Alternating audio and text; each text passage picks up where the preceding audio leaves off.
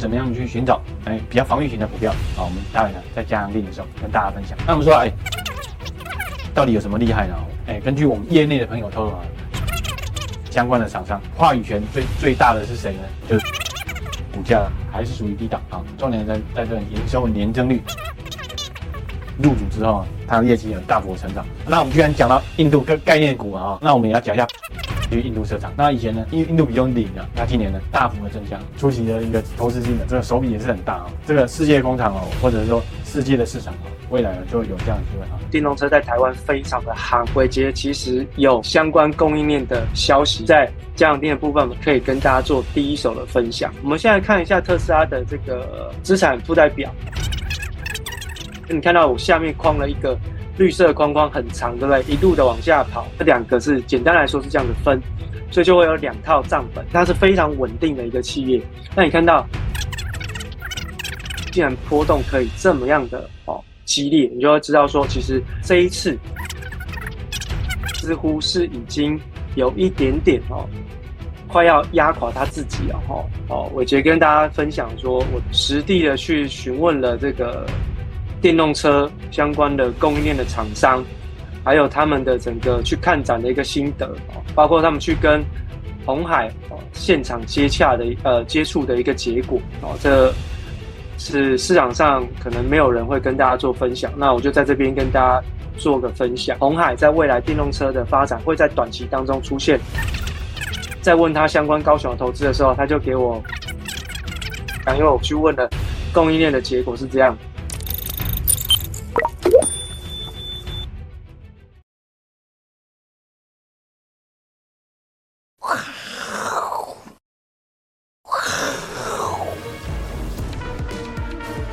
欢迎收看，我是金钱报，我是廖明啊。那今天呢，哎，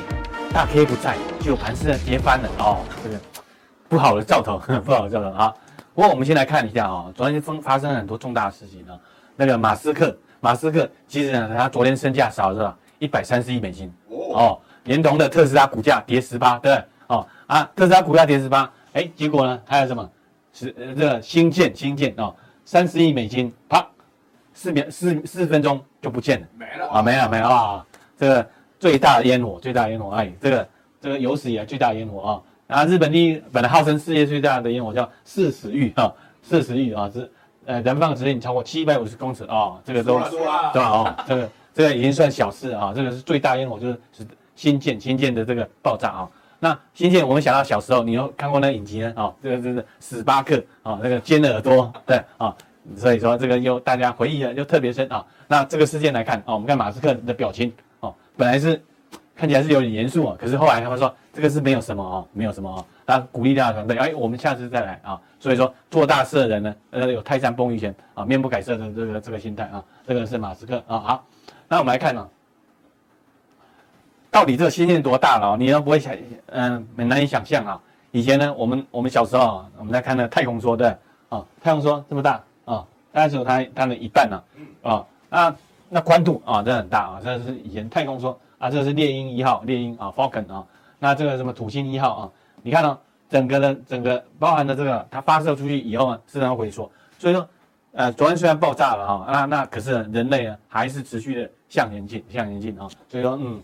这个是可以当做一个人类呢往奋斗史的参考啊，啊。那我们来看它这个发射的情况哦，这这个很特别哦，要要可以做回收，所以说我们觉得啦，它这次爆炸跟它之前啊，像猎鹰号之前是也是爆炸，可是后来就成功了啊，所以说这个新舰呢啊是之后呢就有机会了啊啊变成一个很大太空站啊啊，在太空上面包含的这个 Starlink 啊能够快速的部件啊，这个都是至关重要啊。好，那我们就进入今天的主题啊，昨天哎也有很重要的新闻是什么？除了马斯克之外呢？叶伦出来讲话了啊，他说发表重要的的这个谈话，到底是多重要呢？哎，其实啊，其实叶伦出来讲，因因为叶伦啊当过什么？当过联储会的主席啊，啊现在是财政部长啊，对啊，那叶叶伦呢，我们就号称他叶奶奶了哈。那其实他语重心长的将将将什么？将美国立场讲清楚啊。那我们现在来看啊，美中啊，中美中美中的对抗呢，他是要去寻求的，哎，健康竞争的啊，不是。现在呢，我感觉上呢有点像，不是你死就是我活，对，好像就是置对方于死地啊，不是这样子啊。他说，哎，我们是可以健康的竞争啊，健康竞争啊，就是打拳击赛啊，这个点到为止啊。那对中政策呢，其实是国安优先的啊，就对他国家有危险，他当然国安优先嘛，对，啊，那优先于经济，对啊，这个晶片危及到国安啊，他就去就去晶片法案。但是像民生的问题，民生的部分，他觉得应该有合作的空间啊，这个是很重要的哈。那那我刚才查一下，因为叶奶奶现在七十六七十六岁嘛，对啊，好像是二次大战啊，跟之后的越战啊，在美国死了多少人啊？所以说。你你知道跟这个这这个世界哈强权在在竞争的时候，这个战争呢是很可怕的啊。所以说美国美国怎么样去避免啊，带领这个世界，然后去避免这样的情况啊，形成一个邪恶的邪恶的什么？现在目前的这种哎邪恶的是叫做什么？轴心国对啊，一个是冲锋国啊，对啊，这个呃相当的危险啊，因为我们知道说这个这个这个这个战争啊，包含了这个人类对抗啊，其实其实是是非常的险恶的啊，是非常危险。啊，那那我得到一个一个一个结论呢，就是说经过了一百年下来，人类呢这个品格也并没有多少的提升，啊，所以说还是在这个战争啊动乱中循环啊，这个啊美国当然主主要来讲说，哎，这个呃无止无止境的呃这个中美对抗下去的话，其实呢对世界是一个很大的灾难啊，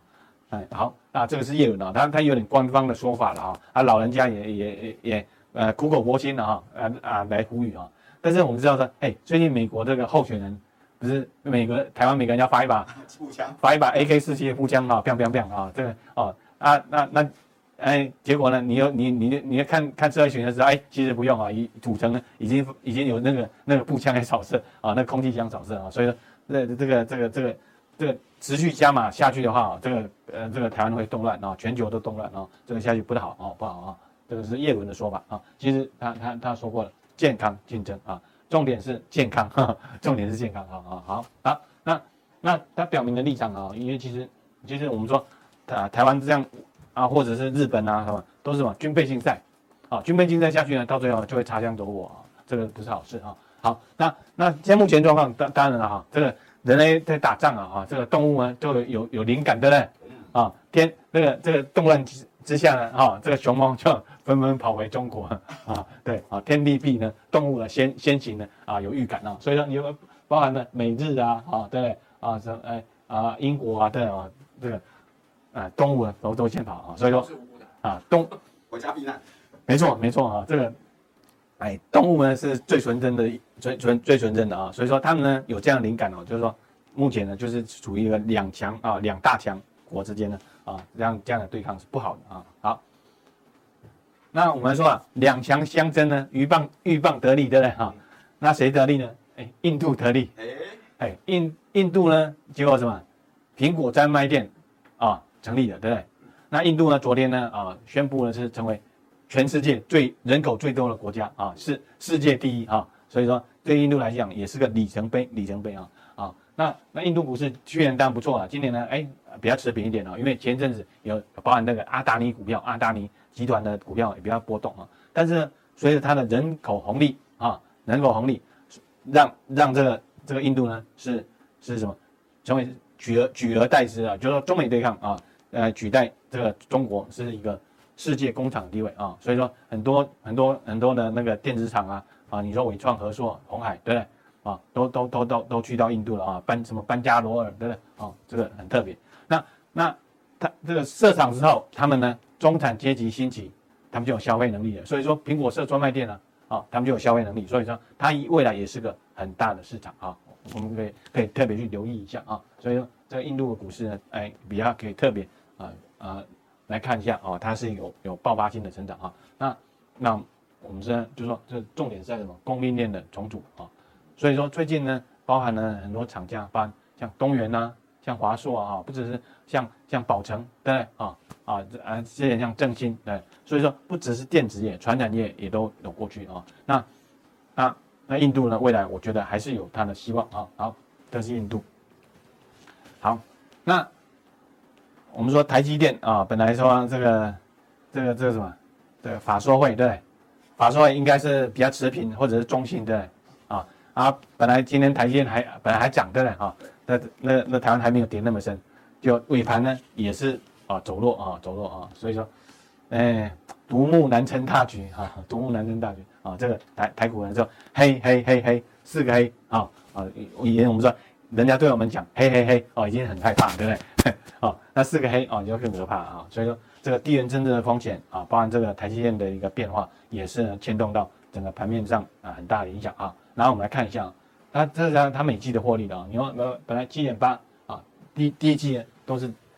七块多，对，第二季九块多啊，第三季十块多，第四季十一块多。那今年会不会这样去表现呢？啊，就第一季比较低，第二季上来啊啊，第三季啊。要往上往上啊，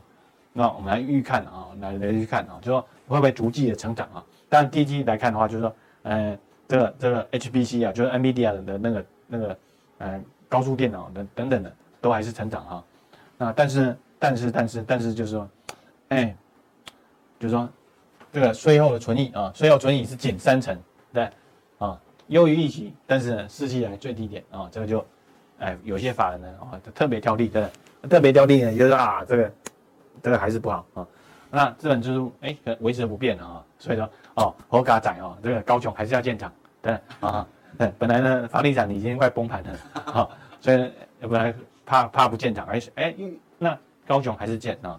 不过我觉得啊，就说这个建厂的角度啊，其实是比较缓慢一点，缓慢一点啊，这个可以先留意一下。那那另外一点呢，包含这个这个电的问题也是很严重啊。我们来看一下。那第二季呢？电价是什么？变高十一 percent，对啊，啊对，十一 percent 啊，影响毛利率六个百分点，毛百百分点了，六个百分点呢啊，所以说那股价就就很辛苦了，对，我们知道说这一季是赚超八块钱，对，啊，假设呢做持平，对，四季八四三十二，三十二乘以本比二十倍，股价也有六百块，对不对？结果呢，现在五百出头，好，那所以说就是比较辛苦一点哦，所以。那就叫就像什么呢？啊，就像印度的牛吧，啊，在大在逛逛大逛街，对不对？在马路上逛街，啊，这怎么不一动也不动啊？就就现在情况啊，就以台积电来看看台股的话，台积电没有动，台股呢就不太能够突破啊，所以说，哎，这个比较影响比较大一点啊。好，所以说回到这指数上来看呢，我们说从结构上去看呢，我们说，哎，第一个台积电没有动啊，啊，第二个包含什么？包含很多的那种军工股啊，哈，上柜股票啊，对，也都休息啊，很多都休息，中小型股也休息，所以说指数呢，就是像这样子啊，眼前的黑不是黑哈，哈，眼前的哎，就又又是往下调整啊，所以说短线上你当然是比较保守，保守，保硬硬啊，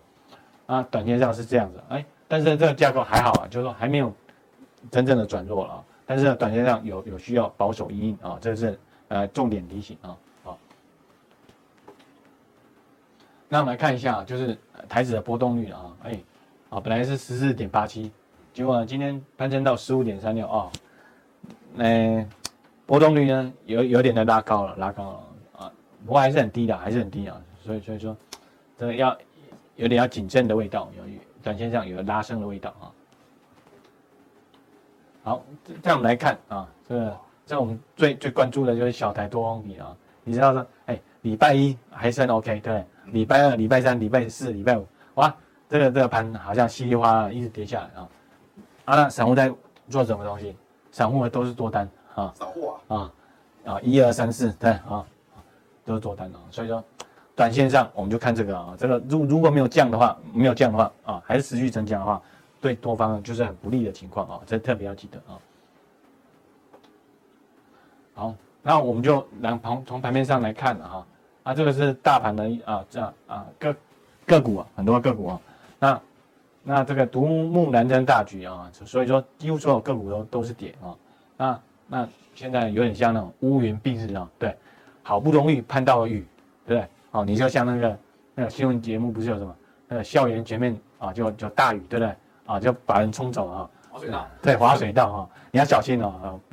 这下雨的时候啊，这个这个这个这个这个要。要要注意啊，小心路滑啊！啊，现在有点像孤舟蓑笠翁啊啊！你要独钓寒江雪的话，这个危险性就比较提高一点啊。所以，嗯，要带雨伞啊啊，或者是说，哎，我们回归传统啊，穿这个蓑衣啊 啊，不要透气，不要透气啊。好，那那紧接着我们说，其实最主要原因是在在这里啊。我们说，哎，居然是提前拉拉到四月底，四月啊，这个四月四月二十几号啊，就就有一个，呃呃。嗯，大户在卖股票啊，就是五月的等要报税嘛，对啊，我们知道报税啊，报税即将至啊，大股东套现一百八十亿啊，这是昨天的新闻啊。那你说了，包含这个这个张银啊、玉龙啊，对啊，对，还有金融股啊，有传染股啊，对啊，对，转让市值申申报张数呢，啊啊是算市值啊，哎六十四亿的，啊啊这都蛮多的，真的蛮多的啊。所以说我们说你要逆势行舟呢，啊也也比较辛苦一点啊，我们就是保守去因应啊。好所以说在，在目前这个情况下，你要乌云蔽日，对，天地闭，闲人隐，对，哈，这个怎么样去，这个这个这个什么，这个呃，穿雨伞啊，带雨衣啊，啊，风险为要啊，严控风险啊，面对这个变化呢，我们要拿起重牌啊，来面对这样的盘势啊。好，那我们怎么样去寻找哎比较防御型的股票啊？我们待会呢在加阳定的时候跟大家分享。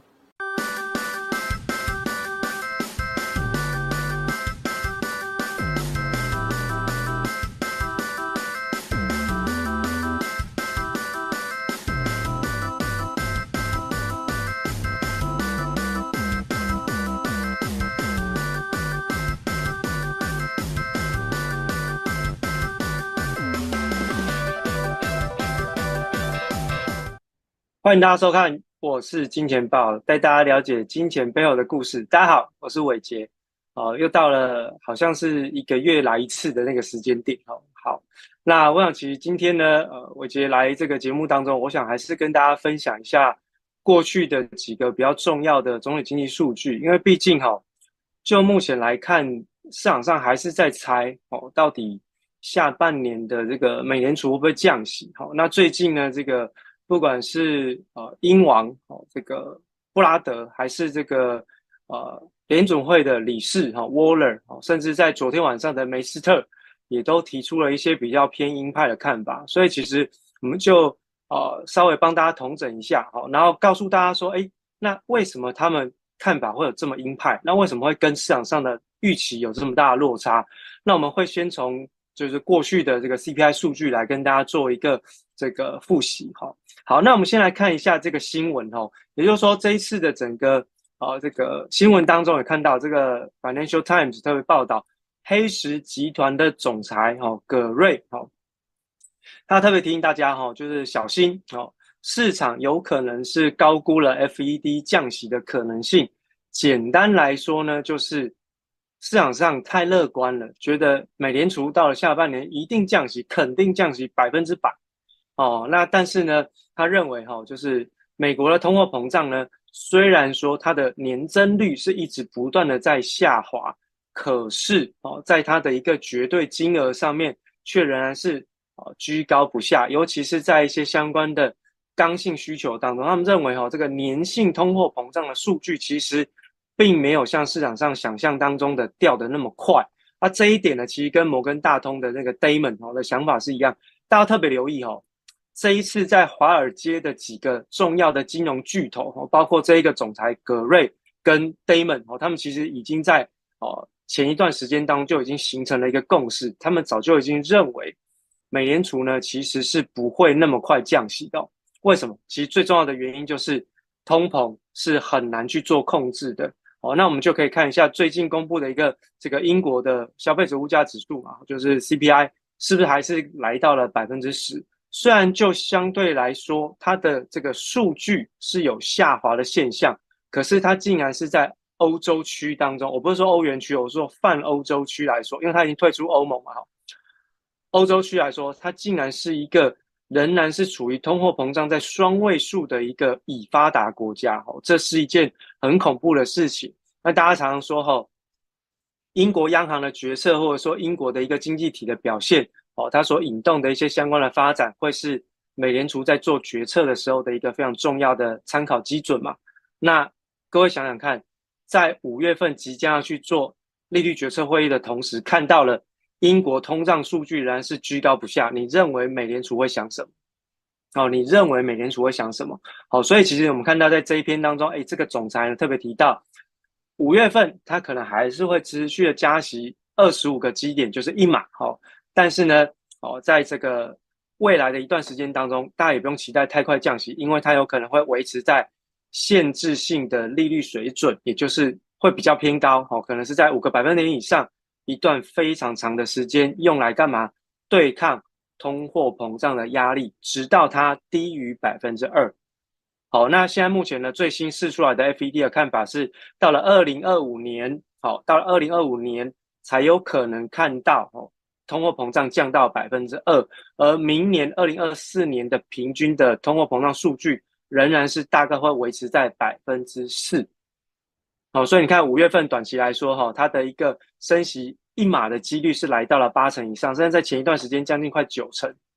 好，所以我必须要跟大家讲，就是说。呃，不要那么快觉得美联储降息的速度会很快。那即便它会降息，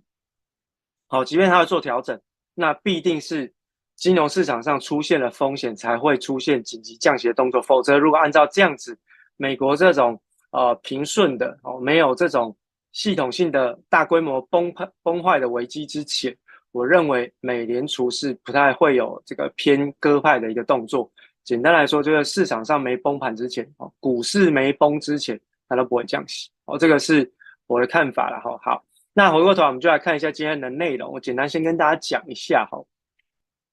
那我是从三月份的这个 CPI 数据来跟大家讲，哈。那当然，这次三月份 CPI 公布完了之后，当然市场上就会觉得说，啊，你看我们对抗通膨很，哦，对抗通膨有成嘛，哈。但是，大家如果仔细去看一下这个。CPI 的一个数据，虽然年增率比市市场上预估来的更好，哈，是市场预估百分之五点二，它只有百分之五。可是，哦，我们从结构上面来看，你看到这张图卡的下半下半部，哦，它是 CPI 年增率当中的一个五大的哦全值贡献，哦，那绿色的是能源，哦，因为你看到呃最新公布出来的这个能源的数据，其实在三月份公布的时候，哎，能源还是相对比较偏弱。那我们都知道，其实能源。占整个 CPI 的全值贡献大概是将近有四成左右，哦，所以当这个能源数据是偏弱的时候啊，本来就会把整个呃 CPI 的指数往下带，好，这是还蛮正常的。那其他的你看，包含像是在服务啊，就是核心服务的那个蓝色的哦柱状体有没有？其实都还是跟前两三个月的这个表现的其实是差不多，所以你就知道。通货膨胀没那么简单会消失。那橘色的是在食物的一个价格，你看食物的价格，其实从过去这一年多以来，它基本上没有什么缓解的现象，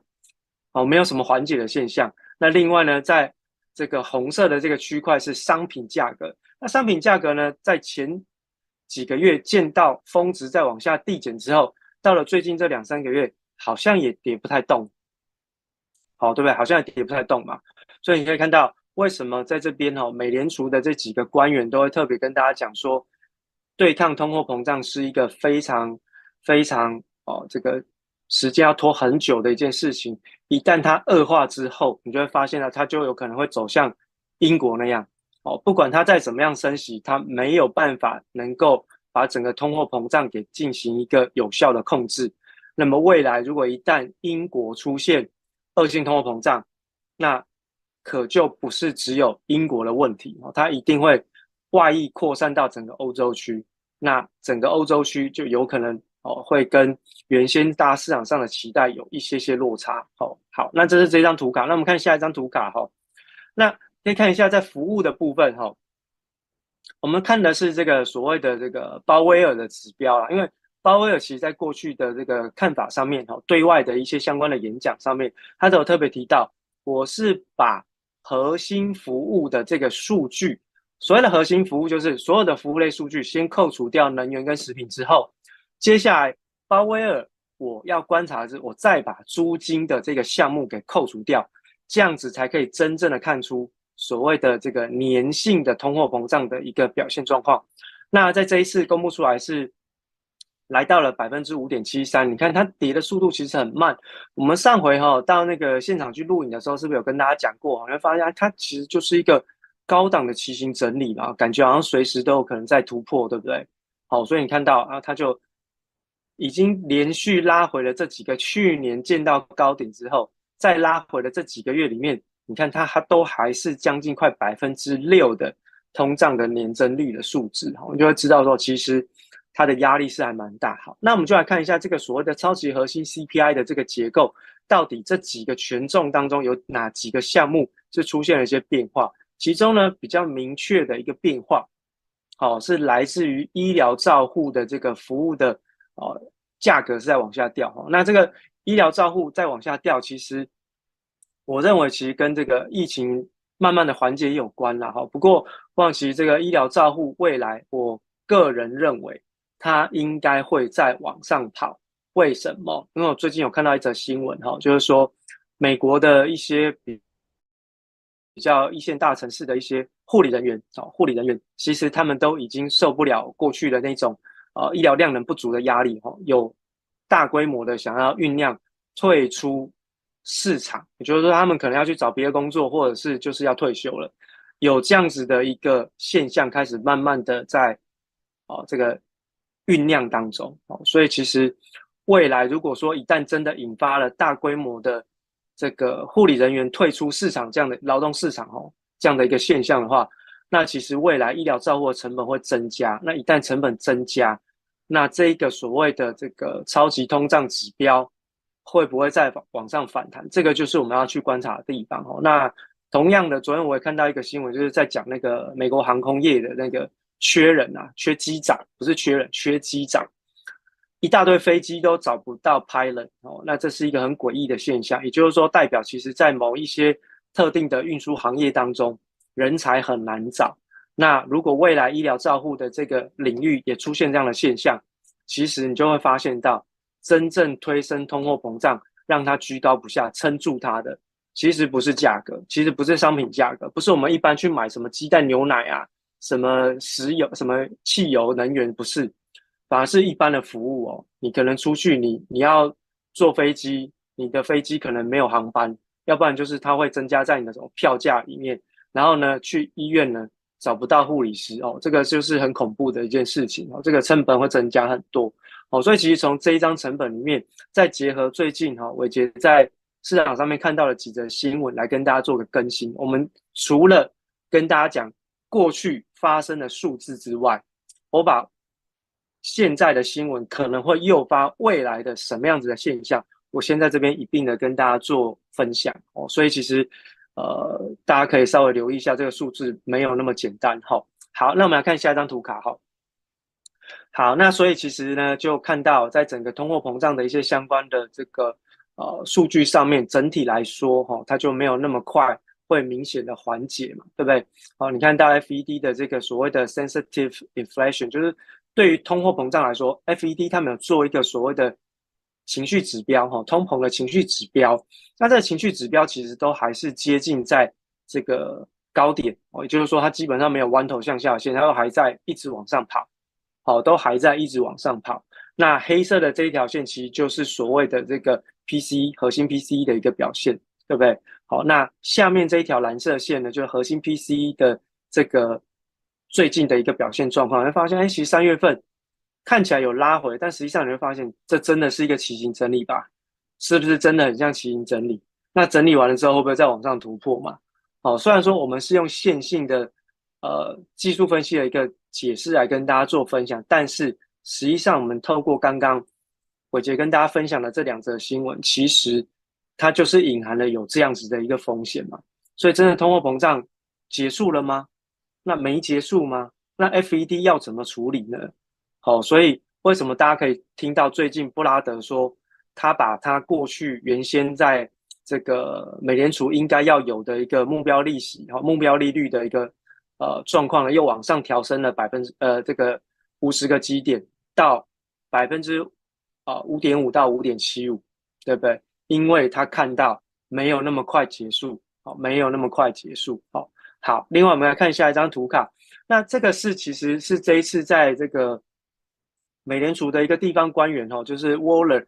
他有做的一份研究报告。然后这份研究报告简单来说就是这一次美国的通货膨胀是怎么样发生的哦，是怎么样发生哦？那另外呢，就是说在民间的一个学者也有做过，也有做了类似的一个研究。那这个研究结果其实显示了一件事情，就是。这一次推升美国通货膨胀最大的背后的推力，其实是来自于薪资跟企业利润的僵固。什么叫企业利润的僵固性？简单来说呢，就是呃，我们一般的日常生活当中，是不是就是啊，你会觉得说好像只要一旦东西价格往上调涨了，就不会再下来，对不对？为什么会这样？因为每一个企业或者是每一个老板都希望他们的利润能够固定，也就是说，今天不管我的成本涨多少，涨几成，我就是要赚两成，我就是要赚三成。而就是因为这样子的一个想法，让整个物价是持续的往上攀升。那过去呢，因为久久才涨一次，所以大家可能没有这个感觉。可是因为最近通货膨胀上涨的太过快速，导致于说在企业的部分，它在调升它的这个价格，它速度变快。那速度一旦变快，你就会发生说，你就会发现一件事情，哎，那。这个通货膨胀好像一上去就下不来，而且会撑很久。原因就来自于企业利润的坚固性，就是每一家企业老板他所要要求的利润率，我一定要赚三成，我就是要赚三成。好，成本我不管你怎么涨，我就是要赚三成。员工我也不管你要你要拿我多少薪资，我就是纯赚的要赚三成。哦，举例来说是这样，不是说一定是三成，我说现在大概就是有这样子的一个环境。那当然，呃，物价上涨速度越快，员工对于薪资的要求就会越强。你看到，不管是美国的码头工人，还是欧洲的很多的劳工，其实都在大规模的抗争。他们在抗争什么？就是我的薪资收入已经没有办法能够负担得起物价上涨的速度。那他们要求什么？其实他们也没有要求说你要调薪调多少，你至少通货膨胀是十趴，你就给我调薪十趴，六趴就调六趴。至少你要让我可以对冲掉这个通胀的风险嘛，对不对？好，这个是他们的简单来说大部分的一个要求。所以，当企业在要求固定要赚多少钱的同时，背后就推升了薪资上涨的一个哦通胀。所以这两个互为因果，然后就在那边推来推去，然后就自我实现的过程当中，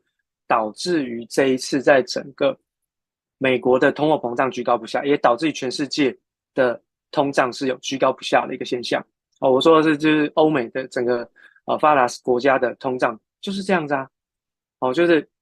薪资跟企业利润的一个僵固性，让整个通胀慢慢的逼近到失控发展的一个情节哦，所以这个是这一次的一个最重要的一个哦、原因哦。那另外我们来看一下，好，下一张图我跟大家分享是最近那个布拉德啦，布拉德接受那个。媒体采访的时候，他所提到的几个这个图卡啦，吼，那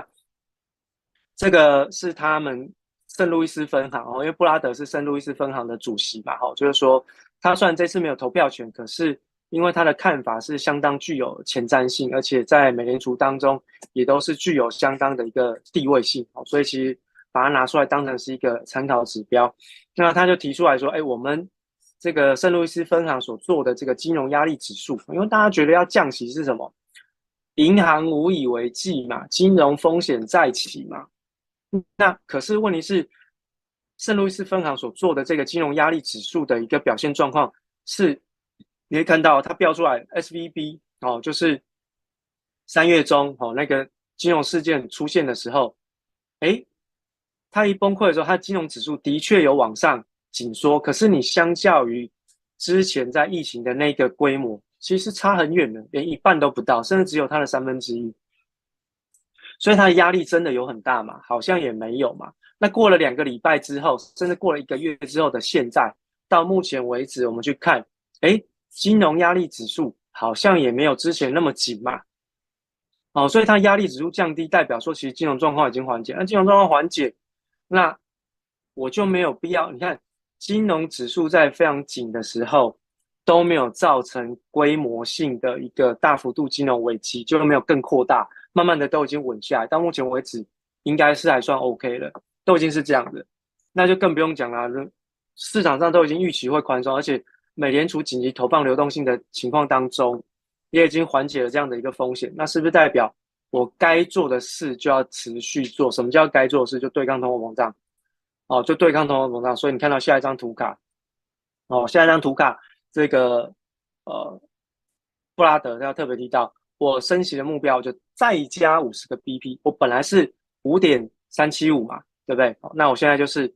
我下限了五点三九，我先讲五下限，就我再加五十个 BP 嘛，再加五十个 BP 就到五点七五嘛。我就是再往上加这样的一个状况，所以你看到在这几个这几条曲线里面，黑色的线是非方瑞，哦，就是目前的美国的联邦基准利率。那黄色土黄色这条线呢，是这个所谓的 CPI，哦，那另外红色这条线呢是这个核心的 CPI，哦，那橘色的呢是这个哦核心的这个哦 CPI 的一个指数的状况，所以你可以看到。不管是核心还是非核心，整体来说，你把时间拉长来看，你会觉得说有啦，有下降，可是好像利率升得还不够高，为什么呢？因为其实齁，如果真的要能够有效的压抑通货膨胀，你的利率水平是一定要高于通胀水平，不管是核心 PCE 还是 CPI 指数，哦，不管是哪一个你要来比较，都一定要远远的超过它。那如果按照现在目前我们预期明年了，我们刚刚是不是提到，二零二四年预期通货膨胀大概还在百分之四？那如果是还在百分之四，那就代表你的利率水平到了明年至少还在百分之四以上，对不对？那明年有可能会有降息的动作啊，有可能对。但是在今年呢，那今年降息的可能性就不高，因为你看到现在目前的整体的。所有的 CPI 水平大概都在百分之五、百分之六，所以你要要求它降多少是不太可能会发生，反而你还要持续的往上升，一定要超过通胀水准，才有可能压抑通货膨胀。你可以去看巴西，好，巴西是在这一波全球的呃通货膨胀的环境当中最早升息的重要的国家，它在新兴市场里面最早升息，因为它去年的。呃，去年的三月份第一季就开始升息，第一季就开始升息，然后不管他把利息升到多少，至少现在巴西的实质利率，也就是利率水平扣掉通胀是正的，而实质利率是为正，而且超过非常多，它的通胀才没有失控哦。所以，如果是以美联储，它是已经晚了两个季度才开始加息，它的加息步伐就已经慢了。然后它的通胀又居高不下，降不下来。各位觉得未来美联储该做什么？这不就是很明显吗？所以为什么布拉德会这样子讲？好，所以大家就非常清楚，就是说接下来可能在整体的呃利率决策当中，看到升息不要紧张哦。那这个未来可能在应对上面，大家就要有自己的一个步调，因为毕竟升息、通胀都会影响到金融市场上面的一个表现。尤其是最近哈，我们看到油价又开始蠢蠢欲动。虽然最近有开始回跌的一个现象，不过我认为油价再一次往上推升通胀的可能性是越来越高的。哦，那所以其实进入到下半年，在美联储的鹰派的表现当中，大家可能要特别留意一下，对于自己目前现在的布局跟手中的一些相关的持股，你的水位可能要去进行一个调整。哦，那未来才有办法能够去应对。美联储的任何一个比较激进的一个动作，保持自己的资金弹性会比较好了。哈。好，那下一个阶段哈，我们在加强定当中会从产业面来跟大家做分享。我的产业面是从电动车里面，那这一次电动车哦，Tesla 的龙头哦，对，电动车龙头 Tesla，它六次调降售价，我未来可能还有什么样子的一个做法？甚至我可以告诉大家，从特斯拉，我要跟大家分享的是国内的电动车产业的一个发展。尤其是最近红海宣布的一些相关的政策，我会跟大家讲红海我怎么看。那如果大家有兴趣，就可以稍微听一下，因为毕竟现在目前电动车在台湾非常的夯，然后也带动了很多相关的什么储能设备啊，什么重电股啊。但是最重要的核心都是围绕在电动车。那电动车我怎么去看？伟杰其实有相关供应链的。消息可以跟大家做第一手的分享，好，所以其实，在加强錠的部分，我们针对电动车产业来跟大家做一个分享，我们等下见，拜。